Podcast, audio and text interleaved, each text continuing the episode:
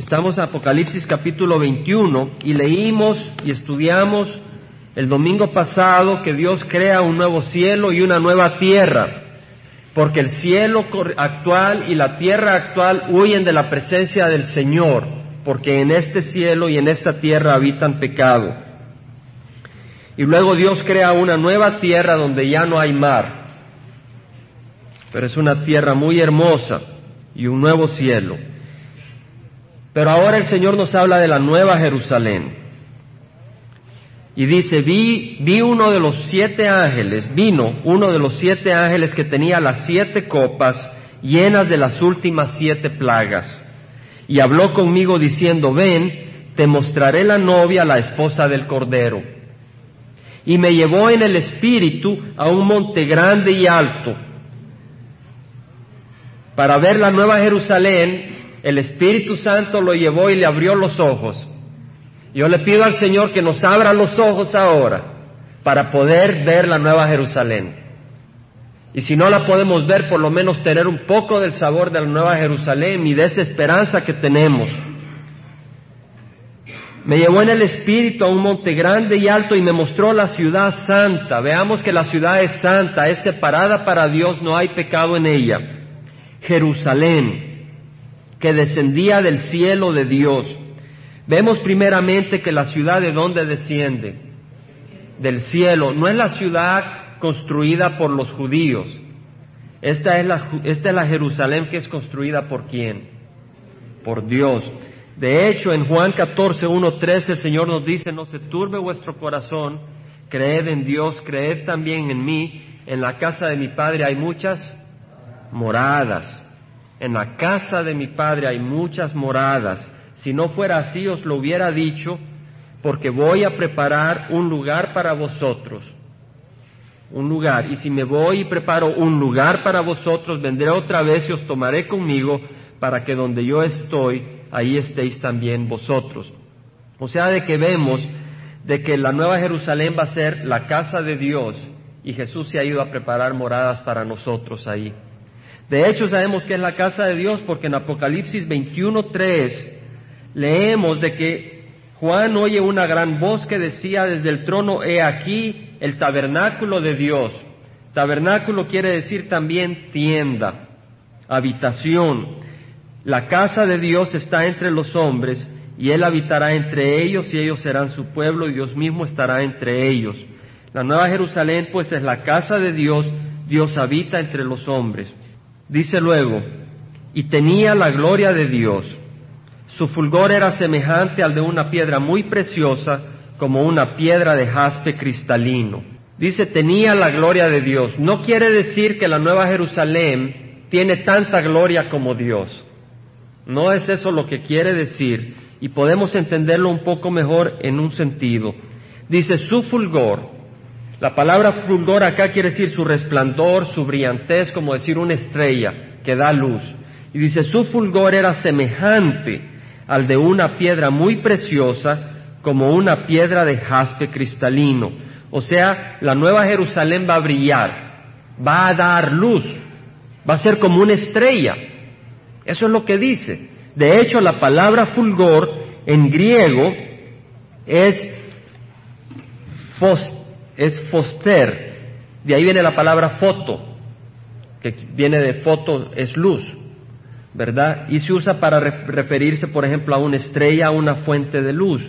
Y vemos acá, pues, que el fulgor, la brillantez, es semejante al de una piedra muy preciosa, como una piedra de jaspe cristalino, o sea, como un jaspe claro como el cristal. El jaspe, es, el jaspe en nuestra tierra, en nuestro medio, es opaco, pero es una piedra preciosa. Acá lo que dice es que va a ser una piedra preciosa como jaspe, pero va a ser clara como el cristal. Ahora, aquí hay una revelación, porque si nos vamos a Apocalipsis 4, Apocalipsis 4 vemos en el versículo 2, al instante estaba yo en el Espíritu y vi un trono colocado en el cielo y a uno sentado en el trono. Si tú no tienes el temor a Dios es porque no tienes el Espíritu de Dios. El Espíritu de Dios te abre los ojos a la presencia de Dios y produce temor a Dios, respeto a Dios. Dice, al instante estaba yo en el Espíritu y vi a un trono colocado en el cielo y a uno sentado en el trono. Y el que estaba sentado era de, aspecto semejante a una piedra de qué, hermanos? De jaspe y sardio, y alrededor del trono había un arco iris de aspecto semejante a la esmeralda, y alrededor del trono había veinticuatro tronos, y sentados en los tronos veinticuatro ancianos vestidos de ropas blancas, con coronas de oro en la cabeza. El que está en el trono es nadie menos que Dios. Y dice, del trono salían relámpagos, voces y truenos, y delante del trono habían siete lámparas de fuego ardiendo, que son los siete espíritus de Dios. Nuestro Dios es un fuego consumidor, nuestro Dios es luz. Pero acá veamos de que este fuego consumidor, esta luz, tiene la apariencia de jaspe. Y vemos que la gloria de la nueva Jerusalén es una brillantez que es semejante al del jaspe. ¿Por qué? Porque quien le da la gloria a la nueva Jerusalén es Dios. ¿Entendemos? En otras palabras, Dios habita en la Nueva Jerusalén y su luz inunda a la Nueva Jerusalén. De manera que la Nueva Jerusalén tiene gloria porque Dios está ahí y su luz inunda toda la ciudad. ¿Entendemos, hermanos? Eso es lo que nos está diciendo. De hecho, en el versículo 23 dice, la ciudad no tiene necesidad de sol ni de luna que la iluminen porque la gloria de Dios la ilumina y el cordero es su lumbrera. O sea que vemos que Dios es el que ilumina a la ciudad. Dios es el que provee la luz a la ciudad. No se necesita sol, no se necesita luna, no se necesitan focos ni lámparas, porque Dios la ilumina. Y dice, tenía un muro grande y alto con doce puertas, y en las puertas doce ángeles, y en ellos habían nombres escritos que son los de las doce tribus de los hijos de Israel. O sea que la Jerusalén tiene un muro. Amén. Eso es lo que nos está diciendo. ¿Y cómo es el muro? Es grande, es alto. ¿Y qué tiene ese muro? Doce puertas. Y en las puertas están los nombres de quién? De las doce tribus de Israel. Vemos que Israel es honrado en la Nueva Jerusalén. ¿Por qué Israel y no Estados Unidos? ¿Por qué Israel y no El Salvador o México? ¿Por qué, hermanos? Porque Dios escogió a Israel. Dios es el que escoge y vemos de que sus propósitos son eternos y son provocados por amor. En Romanos 9 podemos leer el propósito de Dios. Hablando de Israel dice, del pueblo de Israel dice 9.8, no son los hijos de la carne los que son hijos de Dios, sino que los hijos de la promesa son considerados como descendientes. Vemos, hermanos, no todos los que hemos nacido son hijos de Dios. Hay que nacer de la esperanza y de la promesa de Dios. Amén. Pero dice, porque esta es una palabra de promesa, por este tiempo volveré y Sara tendrá un hijo.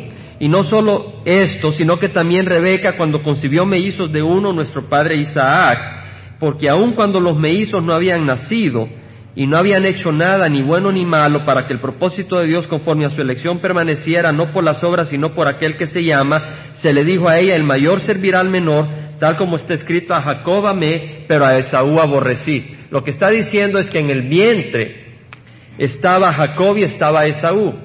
¿Y a quién escogió Dios? A Jacob. Ahora, ¿qué había hecho Jacob para ser escogido? No había hecho nada. Dios lo escogió. Y Dios escogió a Israel. Y a través de Israel fue luz para el mundo antes del Antiguo Testamento. Nos enseñó los diez mandamientos, nos enseñó la pureza, la perfección de Dios y el camino de Dios. De manera que Israel era la luz de Dios en el mundo. Dios así lo escogió.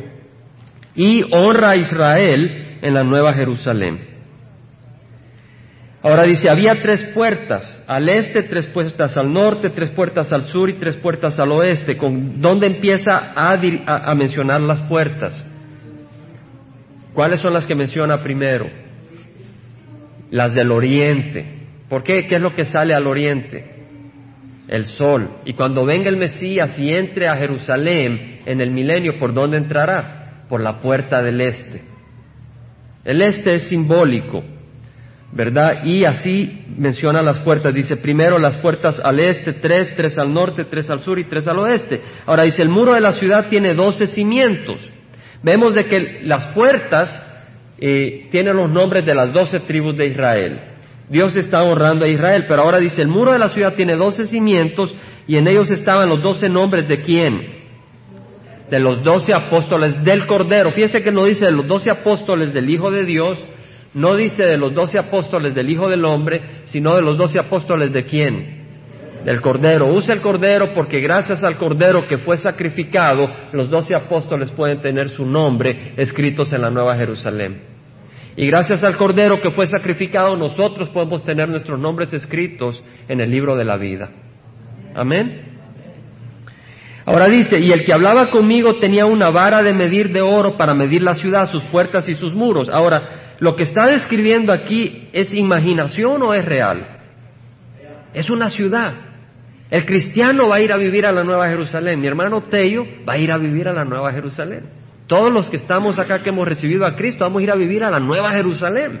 No por lo que hemos hecho, sino porque Él nos ha escogido.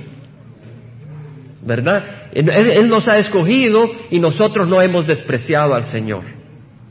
Dice que todo lo que el Padre me da viene a mí, el que viene a mí de ninguna manera lo echaré afuera. Y el Padre nos ha dado a Cristo y nosotros hemos venido a Cristo y Él no nos ha echado afuera. Ahora dice uno, yo no sé si el Padre me ha escogido. ¿Tú quieres entrar al reino de los cielos? Simplemente dile, Señor, recíbeme, porque dice que Él no tiene deseos que nadie se pierda, más que todos vengan al arrepentimiento. Dice la palabra del Señor, de tal manera amó Dios al mundo, que dio a su Hijo unigénito para que todo aquel que en Él crea no se pierda, mas tenga vida eterna. Él no quiere que uno se pierda. Esa es su voluntad. Ahora vemos esta gran ciudad que tiene doce cimientos, doce bases, y tiene doce puertas y un muro. Ahora dice que el que hablaba conmigo tenía una vara de medir. ¿Quién es el que hablaba con él? Un ángel. Tenía una vara de medir de oro para medir la ciudad, sus puertas y su muro. Y la ciudad está sentada en forma de cuadro y su longitud es igual que su anchura. Y midió la ciudad con la vara. Doce mil estadios y su longitud, anchura y altura son iguales. O sea que tiene doce mil estadios de ancho, doce mil estadios de largo y doce mil estadios de alto. Puede que su traducción no mencione la palabra estadio, pero mencione la medida equivalente, ya sea en kilómetros, en metros, en yardas, en millas, en lo que sea. De todas maneras, doce mil estadios, doce mil estadios son dos mil ciento sesenta kilómetros. Pero menciono doce mil porque el número doce vuelve a aparecer. ¿Entendemos? Hay doce puertas, hay doce cimientos, y la medida es 12.000 estadios de largo, 12.000 de ancho, 12.000 de alto. Y luego vemos que el muro mide 144 codos. 144 es 12 por 12, el número 12. El número 12, siento yo, no es que, no es que eh, diga que es doctrina, pero el número 12 representa la administración de Dios. Dios, en nuestro Señor Jesucristo, empezó la iglesia con cuántos apóstoles? 12. Empezó a administrar su iglesia con doce apóstoles. El Señor, nuestro Dios, empezó a administrar el pueblo escogido de Israel con cuántas tribus? Doce tribus, ¿verdad? Y vemos de que el mes tiene cuántos meses? Doce meses. Y de hecho el pueblo judío tenía dividido el día en cuántas horas? En doce horas. Empezaba a las seis, terminaba a las seis de la tarde. Doce horas. Así tenían dividido todo. Entonces, siento de que lo que nos está diciendo acá, este número 12 representa la administración de Dios. Dios es el que administra, representa gobierno. Dios es el que gobierna en la Nueva Jerusalén, no es el hombre. Ahora dice, midió, ahora pensemos un poco, una ciudad que mide 2.160 kilómetros de largo, por 2.160 de ancho, 2.160 de alto. Para dar una idea, Israel en todo su esplendor, Israel alcanzó su máximo esplendor bajo el dominio de Salomón, el rey Salomón, y en ese tiempo llegó a medir todo el territorio conquistado 150 kilómetros de ancho por 600 de largo. Ahora imagínense, toda la tierra de Israel, no estoy hablando de la Jerusalén en Israel, sino todo el territorio conquistado de Israel midió 150 kilómetros de ancho. La nueva Jerusalén va a medir 2.160 kilómetros de ancho.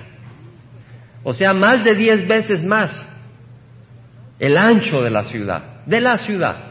No de la tierra, solo de la ciudad de la Nueva Jerusalén. Y de largo son 2160, que es prácticamente cuatro veces más el largo de todo Israel en su máximo esplendor. De hecho, la Nueva Jerusalén va a medir 40 veces más que toda la tierra de Israel en su máximo esplendor. Para poder tener un, mayor entendimiento, va a medir 10 veces más que todo el estado de California, la ciudad. Si usted se imagina que la ciudad de Los Ángeles es grande, ¿cierto? La ciudad de Los Ángeles es muy grande, ¿no? Ahora imagínese una ciudad que es tan grande como una, la ciudad de Los Ángeles con San Diego, Sacramento, todo, todo el estado de California, una sola ciudad. La Nueva Jerusalén va a ser diez veces más grande que eso. O, hablando de México, agarre usted todo el país de México, desde el norte de la frontera con Estados Unidos hasta el sur, la frontera con Guatemala, va a ser el doble de toda esa área, la ciudad. Pero además la ciudad va a tener 2.160 kilómetros de alto. O sea que no va a haber apretazón. Es como cuando uno va a las montañas. A mí me encanta ir a las montañas. Me gusta ir a Idlewild. Y me gusta ir por los trails, por los caminitos. Y hay una zona que es preferida, una de mis zonas preferidas, donde me siento en una roca alta y miro monte tras monte tras monte, sin mayor gente pero se oye la presencia del Señor ahí. Y la Nueva Jerusalén va a ser muy grande, con mucho espacio. De hecho, no va a tener muchas calles, solo va a tener una calle. Va a ser muy hermosa. Y nos dice de que el muro, en el versículo 17, es de 144 codos, o sea, 65 metros. Algunos interpretan que son 65 metros de ancho otros interpretan que son 65 metros de alto. Hay distintas opiniones, ya sea ancho o alto es bien grande, ¿verdad? 65 metros es bastante. Ahora dice lo siguiente, el material del muro era jaspe y la ciudad era de oro puro semejante al cristal puro. En otras palabras, la nueva Jerusalén va a ser hecha de oro, pero no va a ser oro opaco va a ser de oro transparente. O sea que va a ser como un cristal, pero va a ser oro, pero un oro celestial. Un oro celestial que va a durar toda la eternidad y nosotros vamos a habitar en esa ciudad. ¿Por qué transparente? Porque si fuera opaco, ¿qué pasaría si usted agarra un objeto opaco y le pone luz? ¿Qué es lo que da? Produce sombra. Y en la Nueva Jerusalén no va a haber sombra, va a haber luz. Los cimientos del muro de la ciudad estaban adornados con toda clase de piedras preciosas. El primer cimiento, perdón, una observación, en el versículo 17 dice, midió su muro 144 codos según medida humana que es también de ángel. ¿Ven eso en el versículo 17? Medida humana que es también de ángel. Lo que nos está diciendo es que tanto la medida humana como la medida de un ángel es la misma. En otras palabras, el reino de Dios y el reino de los hombres, el pueblo de Dios es un solo reino, un solo estándar, Cristo reinando. Y dice, el material del muro era jaspe y la ciudad era de oro puro semejante al cristal puro. Los cimientos del muro de la ciudad estaban adornados con toda clase de piedras preciosas. El primer cimiento jaspe. El primer cimiento, la base. ¿Quién es la base de la iglesia? Cristo. Y aquí vemos que el primer cimiento de la Nueva Jerusalén es jaspe. Y vemos que Dios brilla con la luz de jaspe de cristal en Apocalipsis 4. Dios es el cimiento. El segundo zafiro, el tercero ágata, el cuarto esmeralda. Ahora el, el jaspe, de nuevo, no va a ser un jaspe opaco, sino un jaspe claro. El zafiro, uno dice, bueno, me suena bonito el nombre, pero ¿qué color tiene? Pues el Señor no va a ser tacaño con los colores. ¿Alguien ha visto una puesta de sol? Los colores que se reflejan. Si el Señor sabe pintar una puesta de sol con colores violeta, amarillo, rojos, anaranjados, ¿cómo no va a pintar su nueva Jerusalén? Va a ser llena de color, va a ser llena de hermosura.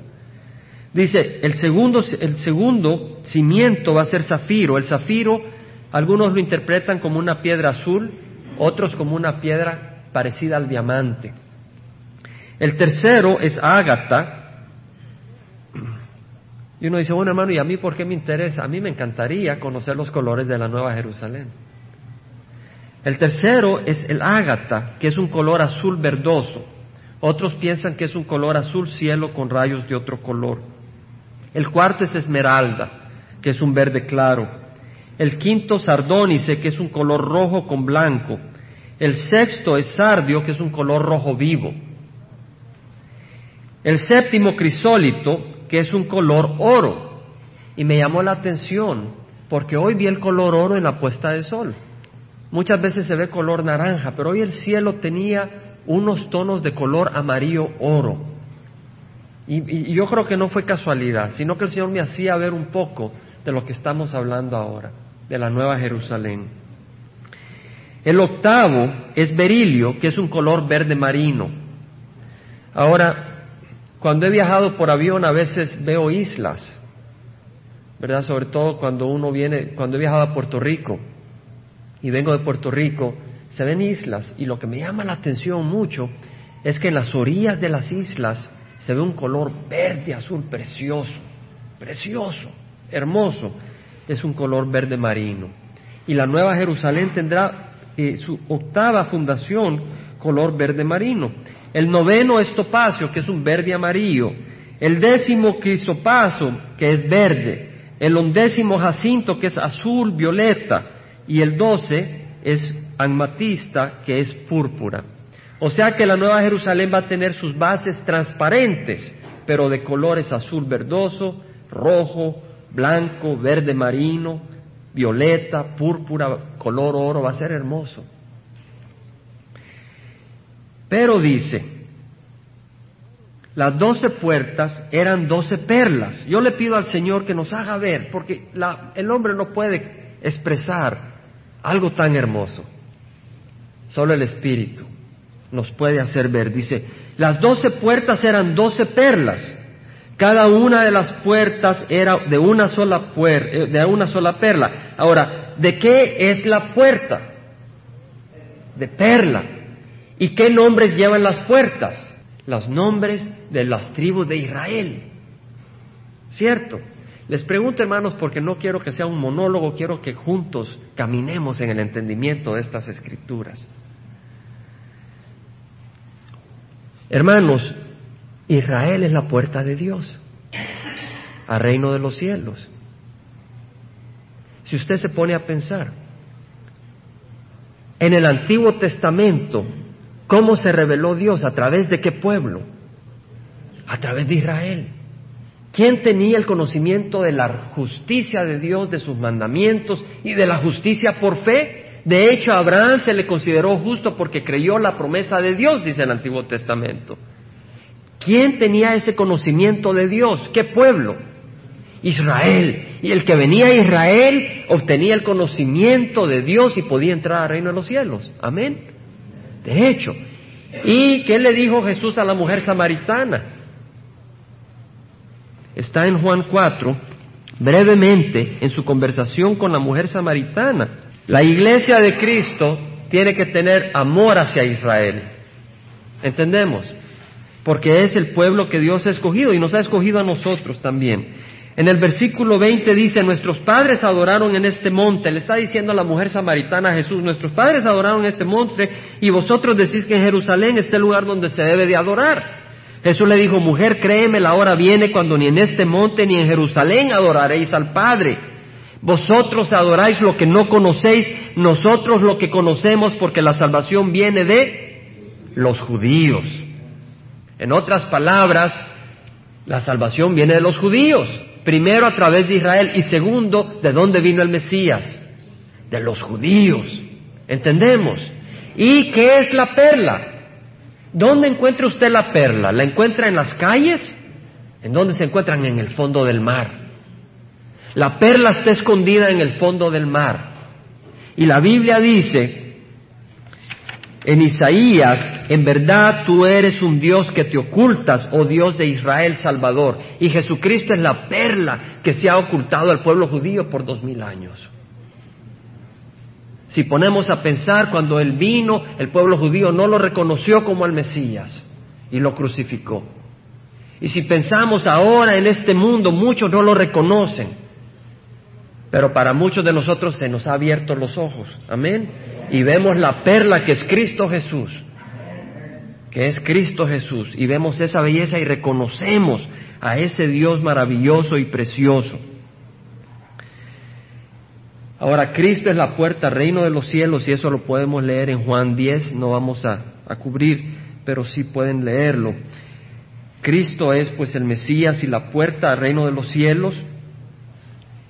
Y luego nos dice la palabra, y no vi en ella templo alguno, porque su templo es el Señor, el Dios Todopoderoso y el Cordero. O sea que no veo un templo. Ahora, la palabra templo acá es naos, que quiere decir en la cultura griega el lugar, el cuartito donde ponían la imagen del Dios que adoraban.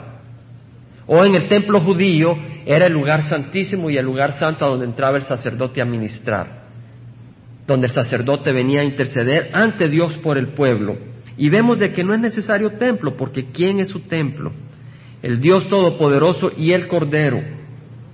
Fíjese que no dice sus templos son, dice su templo es el Señor, el Dios Todopoderoso y el Cordero, porque Jesucristo dijo, el Padre y yo somos uno. No son Dios dos dioses, es un Dios en dos personas. Dice, la ciudad no tiene necesidad del sol ni de la luna que le ilumine, porque su, la gloria de Dios la ilumina y el cordero es, es su lumbrera. La palabra lumbrera acá es lugnos. Y lo que quiere decir es una, un candil, un recipiente que se llena de aceite y que usted le pone un pabellón, una mecha y lo enciende porque antes no tenían candelabros, no tenían luz eléctrica. Entonces acá lo que dice es que el Señor es su lumbrera. En otras palabras, es como ver un foco, ¿verdad? Ve la luz y ahí está el instrumento a través del cual irradia la luz. No están separados, están juntos. Y acá nos dice que el Cordero es la lumbrera y la gloria de Dios ilumina a través de esa lumbrera. Las naciones andarán a su luz y los reyes de la tierra traerán a ella su gloria. Y esto da motivo a distintas interpretaciones, pero no lo vamos a cubrir, aunque sí estudié como después de leerlo cuatro interpretaciones. Lo importante es lo siguiente, hay cuatro interpretaciones porque el Señor no deja bien claro las posibilidades acá. Lo que sí sabemos es de que la nueva Jerusalén es glorificada y las naciones y los reyes de la tierra traen a ella su gloria. Sus puertas nunca se cerrarán de día, pues ahí no habrá noche. Ahora uno dice, pero yo estoy cansado, por eso necesito descansar, pero ahí no te vas a cansar, no vas a necesitar noche, va a ser un descanso permanente, vamos a estar descansados, refrescados todo el tiempo. Cuando un niño le dice, vete a dormir, ¿qué es lo que hace? Batalea, no se quiere ir a dormir porque está teniendo mucho gozo, está jugando y pasándola bien. Y de la misma manera nosotros no nos vamos a querer ir a dormir. Y además no vamos a necesitar irnos a dormir porque vamos a estar descansados en la presencia del Señor. Dice, sus puertas nunca se cerrarán de día y traerán a ella la gloria y el honor de las naciones y jamás entrará en ello nada inmundo. Ahora fíjese bien, a esa gran ciudad que no la podemos imaginar, pero podemos tener solo un sabor, nadie que no tenga a Cristo puede entrar. Porque dice la palabra del Señor en Isaías que nuestras obras de justicia son peores que trapos de inmundicia. O sea que si no hemos recibido a Cristo no podemos entrar a la nueva Jerusalén. La buena noticia es que el Señor quiere que entremos a ella. Y que el Señor nos ha provisto a Cristo Jesús como el camino a la nueva Jerusalén. Dice, ni el que practica abominación y mentira, sino solo aquellos cuyos nombres están escritos en el libro de la vida del Cordero, no aquellos cuyas obras son aceptables, porque las obras solo son aceptables si están cubiertas por la sangre de Cristo. Y Él es el que, al cubrirnos con la sangre de Cristo, nuestros nombres se inscriben en el libro de la vida del Cordero. Y luego dice, me mostró un río de agua de vida, resplandeciente como cristal que salía del trono de Dios y del Cordero. Una vez más, no dice de los tronos de Dios y del Cordero. Fíjese que dice del trono de Dios y del Cordero. A veces pintan cuadros y presentan dos tronos, ¿verdad? Yo creo que va a haber un solo trono. Dios y el Cordero uno. ¿Verdad? Dios y el Cordero un Dios. Y ya no habrá más maldición y el trono de Dios y del Cordero estará ahí. ¿Vemos? El trono de Dios y del Cordero, un Dios. Y sus siervos le servirán. Ellos verán su rostro y su nombre estará en sus frentes. Y ya no habrá más noche y no tendrán necesidad de luz de lámpara ni de luz del sol, porque el Señor Dios los iluminará y reinarán por los siglos de los siglos. Ahora, para reinar quiere decir de que vamos a estar en autoridad. Vamos a estar en posiciones de autoridad bajo la dirección del Señor sobre un universo. El pueblo de Dios le da la gloria al Señor. Vamos a pararnos, hermanos. Hemos leído sobre la Nueva Jerusalén. Hemos leído sobre la ciudad santa. Pero yo creo que lo más hermoso es que Cristo va a estar ahí y vamos a estar con Él. Realmente las piedras preciosas y todo eso es muy hermoso, pero lo más hermoso es que ahí está el Señor. Pero estoy seguro que si viéramos la belleza, hermanos, a mí me gusta, yo soy un enamorado de las cosas naturales. Yo veo el mar y a mí me encanta. Veo una laguna, veo los árboles, veo las montañas y mi corazón siente la presencia del Señor. Y yo estoy seguro que la Nueva Jerusalén va a ser mucho más hermoso de lo, el escenario, el paisaje más hermoso que nos imaginemos. Y va a ser muy hermoso. Y el Señor quiere que disfrutemos de eso y que disfrutemos de Él y de su amor.